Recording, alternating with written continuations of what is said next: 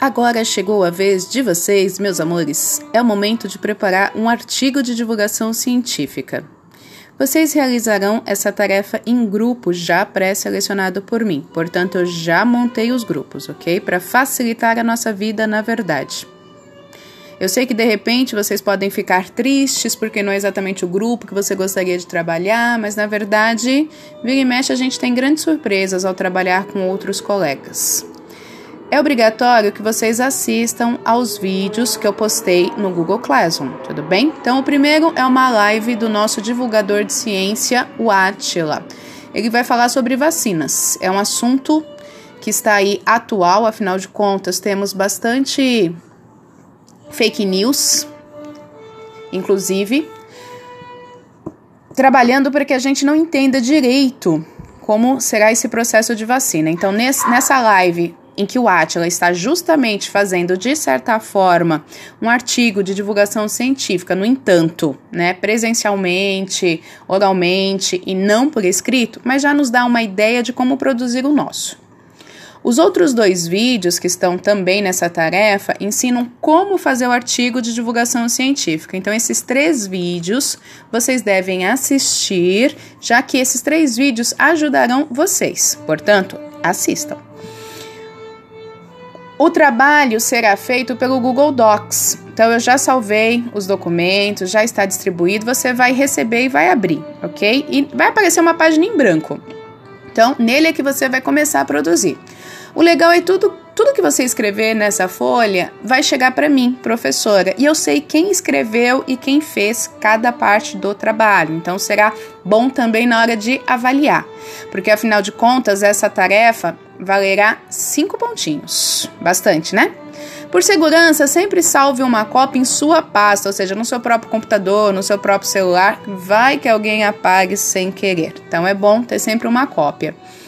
Todo material pesquisado e considerado útil para o trabalho deverá estar anexado a esse no próprio arquivo sobre o tópico anexos. Então, esse arquivo que você recebeu, onde você vai produzir o seu trabalho, tudo que você pesquisar, que você considerar útil, você vai anexar nesse mesmo documento, tá ok? Esse detalhe, esse critério, esse item vale um ponto e meio, ou seja, o material pesquisado por vocês. O artigo de divulgação científica, ele em si, ou seja, o texto, terá duas folhas obrigatoriamente, ou seja, duas laudas. Então, bastante pesquisa para vocês. Vocês podem escolher uma imagem para ilustrar, no entanto, cuidado com o tamanho dessa. Tudo bem? Não adianta colocar lá uma imagem enorme e colocar pouco conteúdo para mim. Não, o que eu quero mesmo é conteúdo.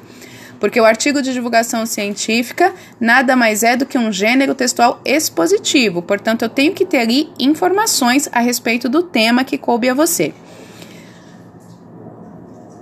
Esses cinco pontos eu agrupei o trabalho bimestral, que vale até dois, mais a nota da prova mensal. Aí tem os critérios avaliativos que estão na atividade, tudo bem? Então entra a pesquisa realizada, que vale até um e-mail, a adequação à proposta. Eu quero um artigo de divulgação científica. Então nós falamos sobre, tem os vídeos também explicando como é que eu construo um artigo de divulgação científica. O aproveitamento da pesquisa realizada, portanto, eu vou olhar o que você pesquisou e vou verificar se você fez ou não aproveitamento dessa pesquisa. Coesão e coerência, aqui que entra a ortografia, entra a concordância nominal, concordância verbal, a escolha das palavras, isso vale até um ponto. Portanto, cinco pontinhos para vocês. Vocês farão tanto citações diretas como citações parafraseadas. Nós falamos sobre isso. Então, citação direta é quando eu transcrevo a fala da própria pessoa sem cortar nada, do jeitinho que ela falou, eu coloco no meu trabalho. Mas é lógico que você vai ampliar essa fala, você vai explorar essa fala, tudo bem? E tem também aqueles recursos de você parafrasear o que a pessoa disse, ou seja, você reescreve com as suas próprias palavras, mas lógico, sempre citando a fonte, senão é plágio, é crime. Cuidado. O artigo de divulgação científica não pode ser um emaranhado de citações. Então, por mais que eu use citações, não é só isso. Você vai ampliar o seu material de pesquisa, lembrando que tudo é escrito em terceira pessoa, tudo bem? Então, eis aí. Bom trabalho para vocês.